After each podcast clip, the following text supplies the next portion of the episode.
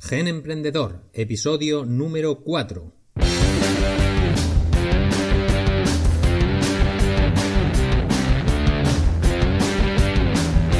Buenos días, buenas tardes, buenas noches. Bienvenidos a Gen Emprendedor, el podcast para locos del emprendimiento y los negocios digitales. Si eres como yo, esa clase de bicho raro que lleva de cabeza a su familia, a sus amigos, a sus compañeros y en general a todas las personas que lo rodean con sus sueños de emprendimiento, estoy seguro que vamos a pasarlo muy bien en este espacio porque somos de la misma línea. Vamos con el episodio número 4. Estoy súper contento de haber llegado a este primer mes, de cumplir cuatro semanas ya el podcast y eh, como en cada episodio Vamos a hablar primero de vuestros comentarios, preguntas y respuestas, luego pasaremos a mi informe semanal y finalmente eh, trataremos el tema de hoy que es eh, el fracaso y cómo aprender a emprender. Así que, sin más dilación, vamos a ello. Comenzaremos con vuestros comentarios, preguntas y respuestas. Esta semana os tengo que decir que me ha hecho una ilusión enorme, enorme. De repente recibí un correo electrónico, sabéis que la semana pasada puse online la web. Bien, pues hace un par de días recibí un correo electrónico de tiene un nuevo comentario en WordPress y dije, oh Dios, alguien ha hecho un comentario en mi página web y me lancé corriendo al, panel de administración solo para descubrir que era spam. Spam, un spammer me ha metido ahí un rollo patatero, en inglés además, para dejar un enlace que obviamente pues no lo he, no lo he publicado porque era, era algo inútil. Pero, en fin, em, me he tenido que resignar y la gran ilusión se ha convertido en una gran decepción. Como no hay más comentarios, preguntas y no puedo responder nada, pues hasta aquí esta parte del programa. Así que pasamos ya a mi reporte semanal. ¿Qué hice la semana pasada? Pues bien, la semana pasada en Gen Emprendedor publiqué el episodio número 3, lo subí al, servidor. Em, luego, como he estado teniendo problemas con el sonido, pues eh, y había estado haciendo algún curso de Audacity, he estado viendo tutoriales sobre cómo mejorar el audio, pues he creado finalmente un método para editar el podcast que le ha dado mayor calidad de la que tenía. Aún me quedaría por reeditar el capítulo primero, el de presentación, que si lo escuchas ahora mismo verás que hay una gran diferencia en el sonido con respecto a este. Em, y, de alguna manera, pues bueno, eh, lo que he hecho ha sido pues hacer como una metodología para mejorar la calidad de sonido. Si no lo hubiera hecho así, es decir, lo que he estado es aprender haciendo, eh, en toda, en su máxima expresión. Si no lo hubiera hecho así, pues es que no hubiera publicado nada en un mes, porque hasta ahora prácticamente no habría sido capaz de conseguir un sonido medio decente para que la gente lo escuchara bien. Así que, siguiendo la metodología Link, nos hemos lanzado a ello y hemos, eh, hemos estado aprendiendo mientras hacíamos. En este caso, yo solo. También he escrito un post para el blog. Está todavía a medio, está casi terminado, pero todavía quedan unos retoques. Lo publicaré seguramente a lo largo de esta semana. También he publicado en Facebook y Twitter los tres primeros episodios. En Instagram todavía no he publicado nada. Y he remitido el podcast a iTunes, a Google Podcast, a Stitcher, a Podbean, a Spotify, en fin, a una serie de plataformas para poder empezar a darle algo de difusión. Ahora que ya tenía pues tres capítulos publicados, pues ya he empezado un poco a moverlo en más plataformas a ver si poco a poco empezamos a tener un poquito de difusión. ¿Qué más he hecho? Pues respecto a la página web, he dado de alta Google Analytics, he insertado el código en la página, ya sabéis que es genemprendedor.com, allí donde luego pongo las notas del programa y donde podéis hacer comentarios y empezar a crear una comunidad. Y eh, he instalado también Google Analytics en mi móvil para poder tenerlo muy a mano y poder pues, consultar las estadísticas en cualquier momento, en cualquier sitio. Em, también he pasado la página por la herramienta de Google PageSpeed, que ha puntuado 85 sobre 100 en la página de portada y 65 sobre 100 en algún post individual. Si alguna vez usáis esta herramienta para mejorar la velocidad de carga de vuestra web, acordaros de no pasarla solo por la front page, que es un error muy habitual, pasar solo la página principal y olvidarse de pasar cada uno de esos posts, cada una de las páginas en la que seguramente tendréis oportunidades de mejora. Em, también he verificado la web en Google Webmaster Tools. He instalado el plugin de SEO by Yoast y he añadido un sitemap a Google. Con esto básicamente le he dicho a Google, oye Google, mira, mi página ya está aquí, está online, puedes venir a verla de vez en cuando y en fin, pues eh, intenta rankearme cuanto antes. Gracias. Eh, con todo esto lo, he dejado todo preparado para que en este informe semanal que ahora os estoy dando, pues pueda empezar a, daros cifras. A daros cifras de visitas, de seguidores en redes sociales, suscriptores eh, que se están consiguiendo, etcétera. Y así pues podéis ir viendo si las cosas que estoy haciendo en mi emprendimiento pues dan resultado y que vosotros lo podéis aplicar a vuestros propios proyectos. Em, mis objetivos, bueno, también tenemos el, el, proyecto X. El proyecto X está ya madurando en mi cabeza y pronto os voy a hablar de él. Seguramente en una semana o máximo dos semanas os empezaré a hablar de él. Mis objetivos para la semana que empezamos hoy serán, eh, esta semana voy a intentar mejorar la puntuación de Google Page Speed. Para ello, pues aplicaré algunas técnicas de caché, eh, instalaré algún plugin como el algún plugin de, caché básicamente y mejoraré la limpieza del código, eh, mm, optimizaré algunas imágenes que son un poco grandes, pesan mucho, las voy a optimizar para que sean más pequeñas y pesen menos. Y luego voy a empezar a crecer en redes sociales. Ahora mismo tengo cuatro seguidores en Twitter, creo que cero seguidores en Instagram y cero me gusta en Facebook. Así que esta semana vamos a empezar a trabajar para que esto cambie. Luego intentaré publicar, además del podcast, el post con lo que os he hablado antes que he estado trabajando y, poder empezar a que haya algo más de texto ¿no? en la web. Y también quiero diseñar las métricas que voy a seguir para y que os iré comentando en el informe semanal. Es decir, pues medidas de tráfico, medidas de conversión, medidas de en general qué es lo que quiero medir para ver si este proyecto avanza o no.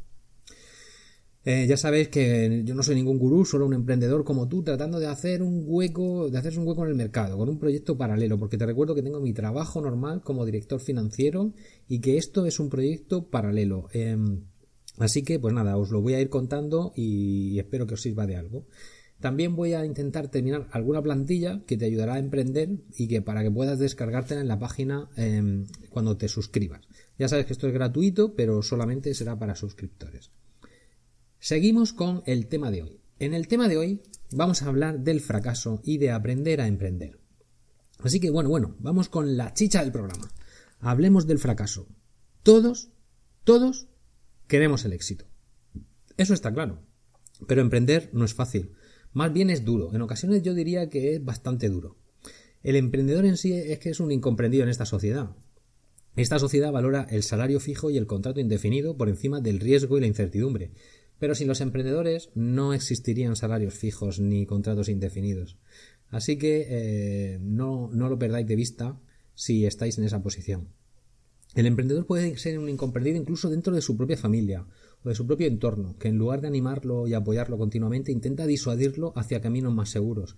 Emprender es duro, pero también es, es apasionante, divertido, gratificante, porque emprender, emprender es una aventura, y los seres humanos estamos sedientos de aventura.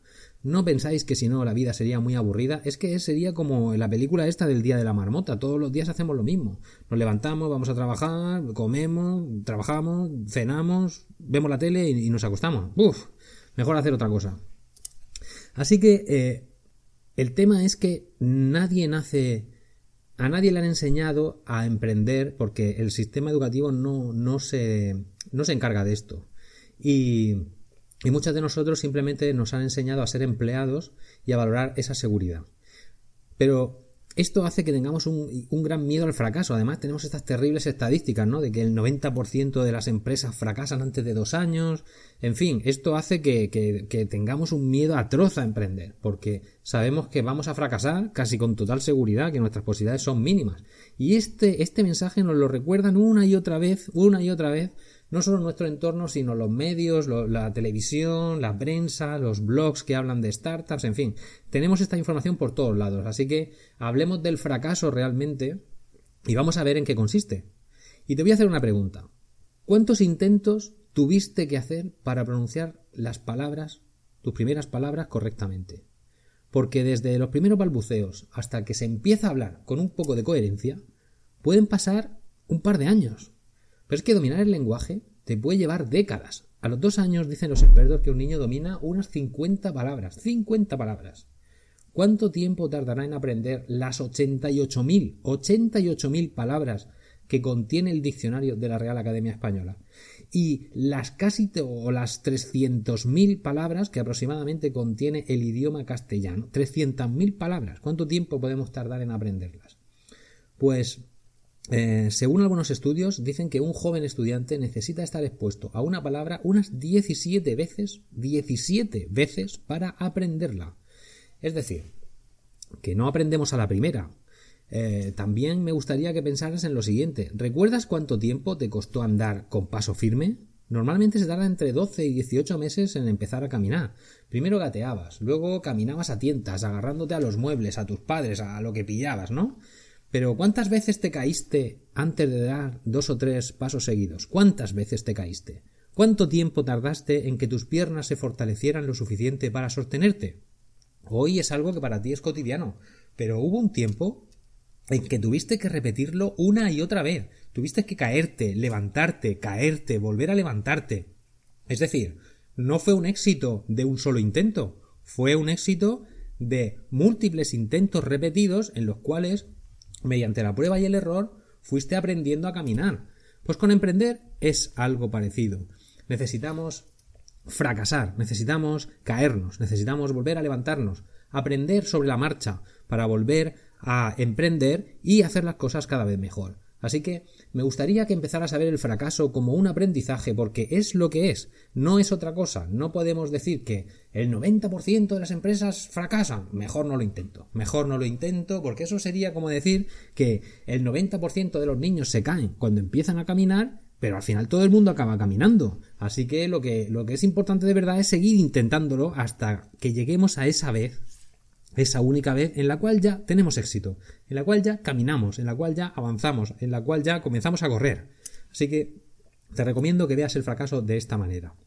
Y ahora me gustaría hacerte otra pregunta. ¿Sabes cuántas cosas diferentes tienes que aprender para emprender? Porque un emprendedor tiene que saber mínimamente de un montón de materias de ventas y de marketing. ¿Dónde están tus clientes potenciales? ¿Cómo se llaman? ¿Cómo llegas a ellos? ¿Qué objeciones plantean a tu producto? ¿Qué es lo que les atrae de tu producto? ¿Cuáles son sus pánicos, sus dolores como, como usuarios? Tienes que aprender sobre el propio producto, cómo mejorarlo, de finanzas, qué es un balance, una cuenta de pérdidas y ganancias, qué es la amortización, cómo se gestiona la tesorería de una empresa. Tienes que saber de legislación. ¿Qué hay que hacer en tu país para tenerlo todo en regla? ¿Qué normativa específica regula tu sector?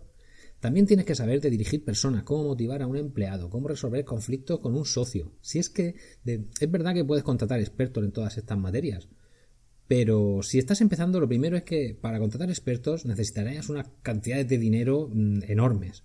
Y, y, la segunda parte es que si tú no sabes al menos un poco, un poquito, con qué criterio vas a tomar decisiones. Porque ¿cómo sabrás si un experto lo es de verdad o es un vendehumos? Necesitas tener un mínimo de formación en esto. Y ahora yo te pregunto, con todo esto que tienes que aprender, ¿tú quieres tener éxito emprendiendo a la primera? ¿No, no estás mm, convencido de que esto es un periodo algo más largo, que no es que uno llegue y sea besar el santo? Hay gente que sí, que lo consigue a la primera, que, que tiene un éxito rotundo a su primer intento, pero no es la norma. Así que lo normal es que hagas un poquito más. ¿Y qué es lo que suele ocurrir? Pues muchos emprendedores se lanzan a una nueva aventura, a los seis meses han perdido todos sus ahorros, piensan que han fracasado y abandonan su emprendimiento, ya vuelven a un trabajo fijo, a ese salario mensual y ya no quieren volver a saber nada de emprender. Pero es que realmente eso es todo lo que estás dispuesto a dar de ti, un solo intento. Venga ya, hombre, si, si vienes aquí, a este territorio de emprendedores, ven para quedarte, para intentarlo una y otra vez, una y otra vez hasta que llegues a puerto. Si no va a ser así, mejor quédate en casa. Para un emprendedor de verdad no existe el fracaso, solo existe una idea que no funcionó, un producto que no aceptó el mercado para el que no había suficiente masa crítica para ser sostenible. Incluso las grandes empresas fracasan a lo grande. Mira el mismísimo Google, que está cerrando ahora mismo su red social Google Plus. ¿Qué fue de las Google Glass, esas gafas inteligentes que prometían ser el gran fenómeno tecnológico de esta década? Pues apenas se oye hablar de ellas ya. Pero luego estas empresas lanzan otra innovación y otra y otra hasta que dan con algo nuevo que supone un gran éxito. Es decir, para aprender hay que fallar y volver a intentarlo. Fallar y volver a intentarlo. Por desgracia, ya os he dicho antes, nuestro sistema educativo nos enseña a ser empleados y no emprendedores.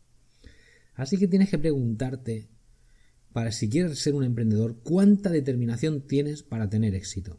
Porque un emprendedor está en territorio desconocido muchas veces. Tiene que aprender a lidiar con la incertidumbre, a resolver problemas sobre la marcha. En fin, hablábamos de que dicen que es un gran mito que el 90% de las startups fracasan, pero es verdad. Según la revista Forbes, esta estadística es un mito. Es un mito, una gran mentira, alimentada por el boca a boca colectivo. Cambridge Associates una firma de inversión global con sede en Boston registró el desempeño de inversiones de riesgo en 27.000 startups entre 1990 y 2010. ¿Sabéis lo que revela su investigación? Su investigación revela que el porcentaje real de empresas que tenían un respaldo de capital riesgo que fracasan no ha sido superior al 60% desde el 2001. Es decir, no ha fracasado el 90%, no, fracasa un 60%. Seguramente en este tiempo hemos aprendido a emprender y cada vez lo estamos haciendo mejor. Porque ha nacido esta, toda esta serie de metodología, ¿no? La metodología Lean, em, estos libros fantásticos sobre cómo emprender, eh, que hacen que tengamos un método, que tengamos que lanzar un producto mínimo viable a que sea aceptado por el mercado antes de lanzarnos. A... Digamos que se emprende de otra manera, se emprende de otra manera diferente a como se hacía antes. Y bien, pues, ¿qué cosas tenemos que aprender para emprender? ¿Qué, es, qué, cosas son las claves que como emprendedor tienes que centrarte para tener éxito? Pues vamos a verlo ahora mismo. Esta es la última pregunta que te voy a hacer en el episodio de hoy.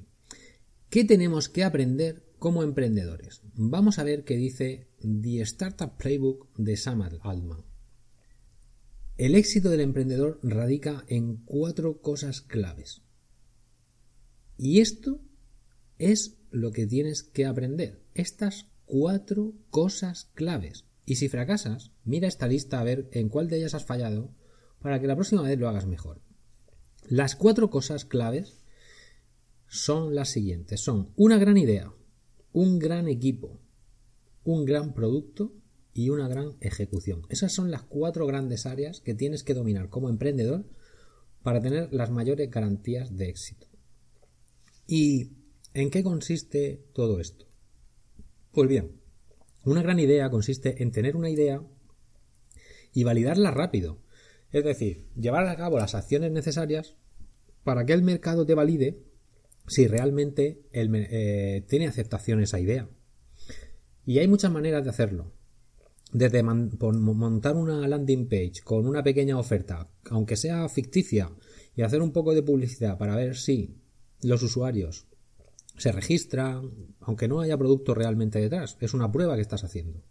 Y no es que sea engañar, siempre puedes utilizarlo para ir cogiendo leads cualificados de manera anticipada y luego decirles, pues mira, estamos montando esta empresa y, bueno, pues un poquito de, ahí de verborrea marketingiana, ¿no? Luego es necesario tener un gran equipo. Tienes que reunir a tu Dream Team. Tienes que ser capaces, este Dream Team tiene que ser capaces de crear un producto y de venderlo. Esas son las dos actividades principales desde el inicio. Crear el producto y venderlo. Y mejorar ese producto continuamente para que tenga la máxima calidad posible y, esto cantarlo a los cuatro vientos. Así que un gran producto es el tercer, eh, el tercer área.